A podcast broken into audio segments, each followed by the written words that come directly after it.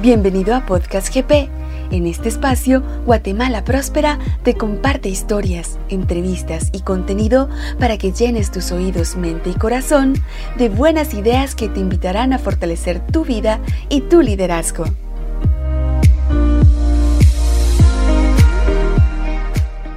¿Qué tal amigos? Bienvenidos a un podcast más de Podcast GP. Eh, su servidor Eduardo Magermans. Hoy vamos a estar tocando un tema muy eh, importante, la fuerza del voluntariado. Vea usted, la fuerza del voluntariado. Hoy con nosotros está Ivonne López. En el ámbito profesional es consultora e investigadora de desarrollo de programas y proyectos sociales, catedrática universitaria y escritora. Licenciada en Relaciones Internacionales con una maestría en Gestión Pública y Liderazgo. Ex becaria del programa Mashaf de Israel y durante 17 años se ha dedicado a al trabajo en organizaciones y organizaciones no gubernamentales, tanto nacionales como internacionales, cuyos objetivos están enfocados en el desarrollo de programas sociales. Ha tenido la oportunidad de compartir las experiencias y aprendizajes de estos programas a nivel nacional e internacional, como por ejemplo en India, en Ecuador, en Estados Unidos, en México y Colombia. Ella es miembro de la Junta Directiva del Centro de Voluntariado Guatemalteco.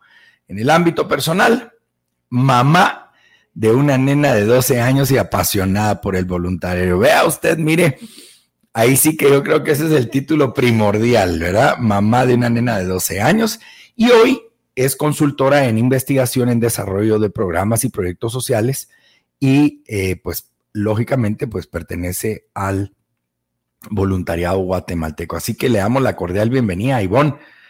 Muy buenos días, tardes, noches, dependiendo de usted a qué horas escuche este podcast GP. ¿Qué tal, Eduardo? Es un gusto de veras hoy poder estar aquí y compartir un poco acerca de lo que me apasiona hacer en la vida. La pregunta clave el día de hoy es, ¿qué es ser voluntario? Ser voluntaria para mí es eh, ser un agente de cambio eh, ser una persona que ha podido reconocer los talentos y habilidades que tiene y que sabe que cuando los pone al servicio de alguien más puede llegar a hacer eh, grandes cambios o puede ser ese granito de eh, semilla que empieza a germinar en algo bonito. La pregunta clave es, ¿todos nacimos para voluntariar o por ejemplo, hay gente que dice, no, yo eso del voluntariado nada que ver, ¿verdad? O sea, eh, es gente especial, gente que, que toma su tiempo, o inclusive han dicho que aquel voluntario es el que no tiene nada que hacer y que por eso voluntarea. Exacto, así es. Y por eso em, yo opino que el voluntariado ha ido evolucionando con el tiempo. Muchas veces lo que pasa es que la gente no reconoce que está haciendo una acción de voluntariado. Y, podemos recordar que muchos desde pequeños asistíamos a la iglesia y colaborábamos o apoyábamos al pastor de la iglesia o al sacerdote, pero nunca reconocimos que eran acciones de voluntariado. Si todos traemos ese chip, no todos lo traemos, porque puede ser que yo sea una persona que me gusta estar desde casa, pero cuando platico con alguien que hace voluntariado activo, uno ya puede reconocer que aún estando desde casa yo puedo voluntariar. Y fue lo que nos pasó con la pandemia. Ahí descubrimos miles de voluntarios que pueden estar atrás de una computadora ayudándonos en un sinfín de actividades, como por ejemplo, eh, nosotros desde el Centro de Voluntariado Guatemalteco hicimos una feria del voluntariado y muchos estudiantes de comunicación se dieron cuenta que era una oportunidad para poder ser un voluntario. Entonces, montaron la comunicación, montaron los canales, tuvimos una audiencia de más de 10 mil personas para esa feria. Y es ahí donde uno empieza a reconocer y empezamos nosotros, los que estamos activos eh, en este servicio, a darnos cuenta de cómo vamos evolucionando dentro del voluntariado. Me, escuchándola hablar, Ivonne, por ejemplo, yo puedo estar cuando yo me piden que por favor comparta eh, una información en mis redes sociales con respecto a la donación de sangre, por ejemplo. Ahí estoy haciendo una función de voluntariado, ¿no? O sea, estoy voluntariándome para poder eh, externar esa información y que alguien más pueda recibir el beneficio de, la sangre, ¿no? Eh, exacto, hay diferentes formas de hacer voluntariado. Desde postear en mis redes sociales, desde de veras ir a sembrar un árbol, desde eh, poder facilitar talleres. Hay un sinfín, ¿verdad? Y también eh, podemos reconocer aquí que hay voluntariados que tienen un estipendio, que ahí entramos también en, a veces con, con ciertas personas en discusiones en que si es viable o no, de veras que el voluntariado cuente con ese estipendio. Hay organizaciones que pues dentro de todos sus programas no tienen para generar esto y sin embargo tienen muy buenos programas de voluntariado. Entonces, creo que el hablar de voluntariado hay varias eh, líneas de acción, varios componentes que hay que traer sobre la mesa para de veras poder entenderlo y poder ir definiendo y entendiendo qué es lo que yo hago como voluntario. Me, bueno, veamos el punto del estipendio. Tal vez alguien que nos está escuchando dice, bueno, ¿y eso qué es? ¿Es una enfermedad? ¿Estipendio? ¿Qué es estipendio? Es un fondo que se destina a poder apoyar a algún voluntario que está haciendo algunas de las actividades en ciertas organizaciones. Como por ejemplo, yo voy a apoyar al voluntario para poderle pagar el transporte, ¿verdad? Que él vaya desde su casa hacia el lugar de la actividad. Em, algunas instituciones ya han elevado eh, ese rubro a poderles eh, apoyar en pagar un seguro médico. Pero esas son organizaciones que ya han madurado en los programas de voluntariado, pero lo podemos encontrar hoy en día. Bueno, es como parte de reconocer el esfuerzo que la persona ha hecho, por ejemplo, como comprarles almuerzo, un desayuno, darles una bolsita con, refacción. Una playera. Una playera, pagar el parqueo, ¿verdad? O sea, todo, ahí podríamos decir que es eh, también poderlos apoyar a las personas en su voluntariado, no exactamente que estén recibiendo una remuneración por su voluntariado, porque deja de ser voluntariado, sino que ya, bueno, te contrato por un periodo de tiempo para que tú vengas y hagas tu trabajo eh, de tal hora a tal hora, ¿no? O sea, como encuestador, ¿verdad? O sea, te pago 50 pesos al día y andame a encuestar, hacerme estas mil encuestas, ¿verdad?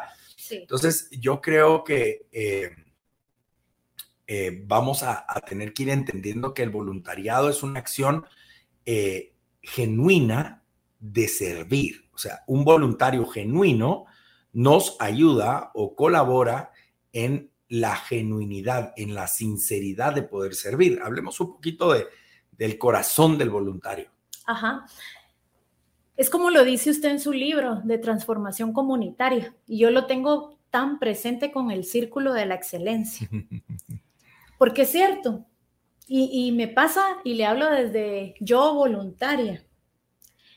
La cabeza lo enfatiza usted mucho, el corazón, las manos, lo decía. Eh, porque es algo que uno va desarrollando, por eso eh, cuando usted me preguntó qué era ser voluntaria, yo le decía como ser es poder y haber reconocido que yo tengo ese corazón, que tengo esa cabeza, que tengo esas manos y que yo las puedo poner al servicio del prójimo. Mm. ¿Y cómo lo hago? A través de las miles de acciones que, que uno hace como voluntario, porque el voluntario está hoy que se necesita eh, desarrollar un proyecto, hoy que se necesita una asistencia humanitaria, y lo vimos para eh, las tormentas, eh, recientemente para esta tormenta cuántos centros de acopio levantaron los voluntarios, pero fue en cuestión de segundos. Yo recibía los mensajes, eh, ¿Cómo nos vamos a organizar? ¿En qué departamentos? Eh, luego, eh, las instituciones ya nacionales que también pues generan toda esa red de colaboración. Pero todo voluntario que yo he llegado a conocer tiene esa pasión, tiene ese mm. corazón de servir. Y no es que lo, eh, desarrollen de un momento a otro, sino que cuando yo ya platico con ellos son personas que tal vez desde niños o cuando fueron jóvenes empezaron a desarrollarse y a descubrir ese interior, porque creo que, que la riqueza del voluntario es poder saber que tiene ese corazón para servir. Yo voy a contar una anécdota. Eh, pues muy joven, tuve la oportunidad, yo tuve, eso lo cuento también en mi libro de transformación comunitaria, em, cuando eh, yo atiendo un accidente de tránsito y cuando me percato hay una amiga mía, una muy buena amiga mía, que se acaba de graduar conmigo del colegio, el novio que iba manejando el vehículo fallece y ella queda trabada entre los, entre los escombros y los hierros del vehículo. Y em, y yo la verdad no supe qué hacer. Me, sentí muy nervioso, corrí, llamé, pero no hice nada por ayudarla en ese momento. Y ahí fue donde me entró eh, aquella inquietud de aprender primeros auxilios, cómo yo puedo ayudar a otros en caso de una emergencia. Y así es como paro en el cuerpo de bomberos. Y ahí es como, eh, pues paso un buen tiempo eh, sirviendo a esta bella nación por medio de mi voluntariado adentro del cuerpo de bomberos. Pero lo que quiero decir es que el génesis era aprender primeros auxilios. Después que chilero andar uniformado, encaramado en las unidades y apagando incendios. Que hasta se puede ver cool, ¿verdad? O sea, así como que hay que ir. Y que la gente te diga, ala, qué corazón el que tenés o qué buenísimo. Pero posteriormente, conforme uno va trabajando con, la, con las personas y comienza a ver las necesidades de este país, comienza a ver las deficiencias del sistema de salud, y al final el bombero se convierte en el psicólogo, en el mediador, en el abogado, en, el, en todo, porque la gente comienza a depender de esa persona que viene a auxiliar. Comenzó a cambiar mi sentido del voluntariado y comencé a ver que era más humano, más de lo que, de lo que yo me podía ver chilero con mi uniforme. Bueno, que yo creía que me veía bien con mi uniforme o con mi casco, pero más la necesidad que tenía esa gente de mi servicio, de prestarle ese servicio en ese momento de necesidad. Por eso es tan importante, eh, lo hablaba Ivonne, del Yeta, del Yota, del Mitch, del Stan, de las catástrofes que han pasado eh, cuando eh, fue el terremoto de San Marcos, por ejemplo. lo de Cambrai. Lo del Cambrai. Yo creo que, que el voluntariado es algo que aunque uno diga, ay, no, yo no sé si tengo el corazón, hay que vivirlo dese la oportunidad de ser voluntario, dese la oportunidad de ir a atender, de ir a servir a otros, porque al final de cuentas, haga lo que usted haga en el voluntariado, usted se va a sentir más pleno, Ivonne. ¿Cómo ha sido su experiencia voluntariando? Yo, aparte de sentirme plena, me he sentido útil, porque he podido proponer, he podido, em, con el ejemplo, llamar a más eh, voluntarios a que se unan a poder hacer realidad ciertas acciones. Em, me encanta el poder incluir dentro del voluntariado adolescentes y jóvenes, porque a partir de ahí creo que también uno va cimentando eh, esas columnas para que ellos, como lo dijo usted, puedan vivir esa experiencia descubran también cómo pueden eh, apoyar y ser mejores voluntarios y de esta manera ellos a futuro puedan eh, compartirlos y multiplicarlo con más personas, ¿verdad? Entonces el voluntariado para mí trasciende eh, de esa transformación, de que de veras cada uno de nosotros como voluntarios seamos más intencionales con las acciones que hacemos para de veras generar, como lo dice también en su libro, ese bien común, esa comunidad eh, que nos va a permitir a nosotros de veras seguir adelante. Entonces, podríamos tocar algunos puntos claves del voluntariado. ¿Cuáles podrían ser unos puntos específicos del voluntariado? Em, podríamos eh, enfocarnos en las relaciones colaborativas que permite el voluntariado em, realizar. Y al hablar aquí de relaciones colaborativas, me enfoco mucho a que el voluntariado no solo se queda muchas veces en la comunidad como tal, sino que ya sale a hacer gestión o, a reforzar esas relaciones con instituciones, ¿por qué no decirlo?, de gobierno, con empresas, con em, estructuras mismas de la comunidad, pero que van a permitir generar, por ejemplo, desarrollo o van a permitir apoyar esa asistencia humanitaria. Eh, el voluntariado también nos permite, y hoy en día lo podemos ver en las estadísticas, donde más de 140 eh, millones de personas alrededor de 26 países están haciendo voluntariado y tenemos bien marcado que hay más participación de mujeres. O sea, ahorita ya podemos hablar de que hay muchas mujeres que son voluntarias, que antes no lo veíamos. Entonces, otro aspecto clave es ese, el poderse diversificar, el poder permitir esos espacios de acción. Bueno, yo hubiera creído que el hombre era el que más voluntariaba y que la mujer... Eh, eh, no, perdón, yo creí que siempre la mujer era la que más voluntariosa era. Anteriormente no. No. Ahora, el último informe que tuve la dicha de trabajar em, reflejó nuevamente que hay más mujeres que hombres en el voluntariado. En el voluntariado. Podría ser porque al analizarlo, las formas de hacer el voluntariado, Em, permiten que la mujer lo haga y estoy hablando desde tal vez en ministerios de iglesias donde vemos que las mujeres ya desempeñan un rol eh, mayor con programas de niños, em, con ayuda, con asistencia humanitaria. En mi caso, soy mujer, soy voluntaria, entonces em, creo que ya se nos permite como una acción mayor. Mm. y siendo voluntaria, ¿Qué, ha sido, Ivonne, para usted tal vez el, la experiencia más impactante que ha recibido como voluntaria? Creo que fue durante el cambrai.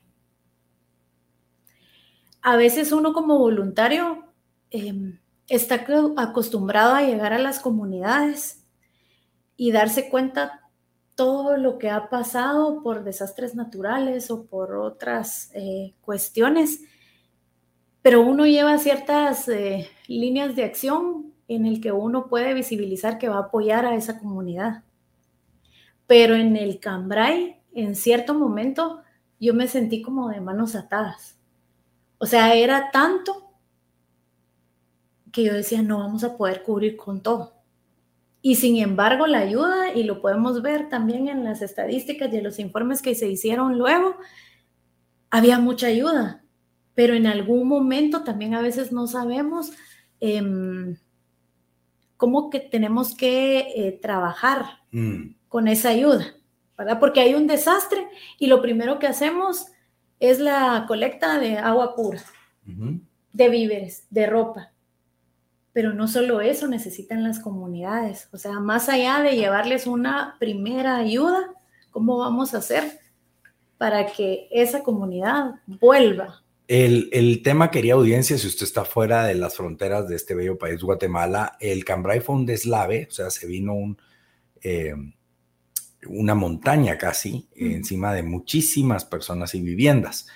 De igual forma, en el año 2018, si no me equivoco, eh, fue el, lo del volcán de fuego, donde eh, también la, explosión del volcán eh, pues casi que erradicó dos poblados completamente. Y yo creo que ahí viene la parte del profesionalismo del voluntariado, porque en, en, bomberos nosotros hacemos el triage, que es seleccionar a los pacientes que están en verde, que son los menos graves, o sea, casi no tienen nada, póngale una curita en la cabeza porque tiene un raspón. Los de amarillo, donde el, complejo ya es un poquito más fuerte, los rojos, no digamos los negros, que pues, ya, no, ya no están acá. Y creo que como voluntarios también tenemos que ser planificados, ordenados y entender las necesidades a las cuales vamos a ir a atacar, porque hay voluntarios que llegan y ni saben a dónde van, ¿verdad? Yo creo que es importante el profesionalismo dentro del voluntariado. En el, en, en el Centro de Voluntarios Guatemalteco, ¿tienen capacitaciones? Eh, ¿cómo, ¿Cómo trabajan ustedes? Nosotros articulamos, desde el Centro de Voluntariado Guatemalteco, articulamos a más de 75 organizaciones, las cuales dentro de sus programas eh, cuentan con voluntariado. Algunas desde, lo hacen desde responsabilidad social y otras ya eh, como un programa como tal.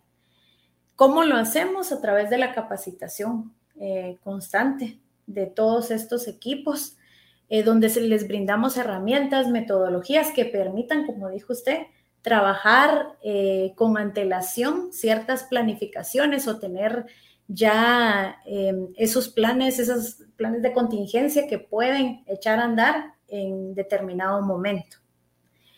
Em, para mí, impactante fue lo del Cambrai, tal vez, porque como voluntarios también es válido que en algún momento las fuerzas o, lo que uno ve em, nos baje, pero a la vez nos vuelva a decir, no, aquí estás porque tienes un propósito y porque tus acciones van a ayudar a salir adelante. Entonces, em, eso es en sí lo que vemos desde el centro de voluntariado. Em, estamos activos 24 por 24, todos ahí en constante movimiento. Y lo bonito es esas relaciones de colaboración que se empiezan a tejer en cuanto a todas las instituciones que estamos involucradas en el centro, ¿verdad? Eh, una aporta desde su expertise con ciertos temas, eh, otras pues nos apoyan de otra manera, pero lo bonito es el constante movimiento que hay. Buenísimo, yo creo que la fuerza voluntaria, yo trabajé para una organización que se llama AFS, American Field Services, tiene 40 mil voluntarios a nivel eh, internacional y toda la forma en que ellos operan es por medio de voluntarios. Aquí en Guatemala Próspera le cuento que tenemos una fuerza de más de 520 voluntarios que están trabajando en siete áreas específicas en las cuales usted escoge cuál quiere usted trabajar. Y eh, eh, Verónica Chávez, que es la encargada del voluntariado nuestro aquí en Guatemala Próspera, ha creado un programa de diplomado para ir fortaleciendo las capacidades de nuestros voluntarios y hemos tenido experiencias como el liderazgo extremo, los hemos llevado a, hacer la analogía entre eh, los valores, la transformación está en mí, en el buceo, en la base naval del Pacífico, por ejemplo. Y, Guatemala Próspera ha estado muy enfocado porque, eh, Ivonne, nuestro staff solo somos seis personas en Guatemala Próspera y para todo lo que hacemos necesitamos el voluntariado. Así que si usted quiere participar eh, con Guatemala Próspera, puede contactarnos por medio de las redes, en LinkedIn, Instagram, Facebook, em, y usted puede ahí eh, preguntar cómo puede asociarse con nosotros. Y bueno, entrando en la recta final de este podcast, ¿cuál sería la, o cómo exhortaríamos nosotros a nuestra audiencia a que viva esta experiencia y que se dé la oportunidad, si no lo ha hecho, y si ya lo hizo y dejó de hacerlo, que regrese para poder voluntariar? Yo primero les eh, recomendaría que hicieran una introspección y que de veras a, esta etapa de su vida se pregunten, ¿qué es lo que me gusta hacer? ¿Y qué habilidades tengo? A veces, ¿qué talentos? Porque puedo hacer voluntariado, em, apoyando unas clases de música o tal vez a mí me gusta la pintura. Entonces, vital saber qué es lo que me gusta para así buscar a los grupos de voluntariado que están trabajando sobre esa línea y ya yo apoyar. Realmente tengo que identificar esa área porque si no lo que va a pasar es que yo voy a llegar a hacer el voluntariado, pero no me va a gustar y entonces ya no regreso. Y lo que estamos trabajando también desde el centro de voluntariado es que no sea eh, un voluntariado que llega a una actividad, pero ya no lo volvemos a ver, sino que lo que queremos es que sea constante, que se quede por mucho tiempo y que sea también eh, un agente multiplicador, como lo hacen ustedes con los diplomados, ¿verdad? Uno, yo me recuerdo que yo empecé con vivir intencionalmente, pero después quise más y ahí voy con diplomado uno más uno. Y entonces ese saqueo de que de, veras despierta el interés de uno y uno entonces está buscando cómo seguir, pero con la misma institución. Entonces, definitivamente yo tengo que saber qué es lo que me gusta o para lo que soy buena, qué puedo yo aportar a mi comunidad, a mi familia y que puedo contribuir desde el voluntariado. O sea, si no le gustan los niños, no se ponga de voluntariado para ir a atender niños en una casa hogar o lo que fuera. No. Si le aburre hablar con la gente de la tercera edad, no vaya a peinar abuelitos, ¿verdad? O sea, si a usted le gusta la acción, ir a construir, eh, ir a, ensuciarse las manos, a cansarse, a cargar, pues sepa dónde tiene que ir. Así que muchísimas gracias. Bueno, querida audiencia, entramos a la, ya al final de este podcast GP. Le recordamos que usted puede sintonizarnos vía Spotify y también si usted quiere compartir esto con alguien más, eh, también lo puede hacer. Así que muchísimas gracias a Ivonne López, es consultora e investigadora en desarrollo de programas y proyectos sociales y pertenece a la junta directiva del Centro de Voluntariado Guatemalteco. Muchísimas gracias por este tiempo, por este podcast y sé que vamos a agregar valor. Así que los esperamos en el próximo podcast GP.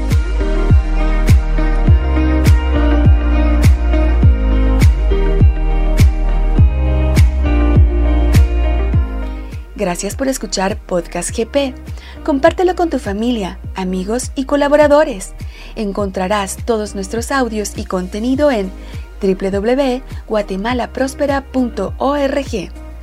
Síguenos y comenta en nuestras redes sociales para que juntos, viviendo nuestros valores, podamos transformarnos y transformar a Guatemala.